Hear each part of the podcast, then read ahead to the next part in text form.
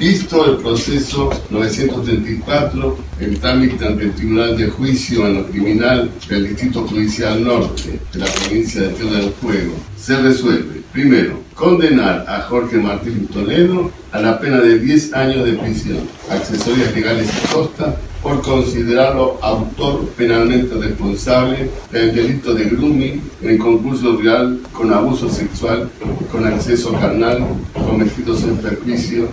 de una menor en la ciudad de Río Grande,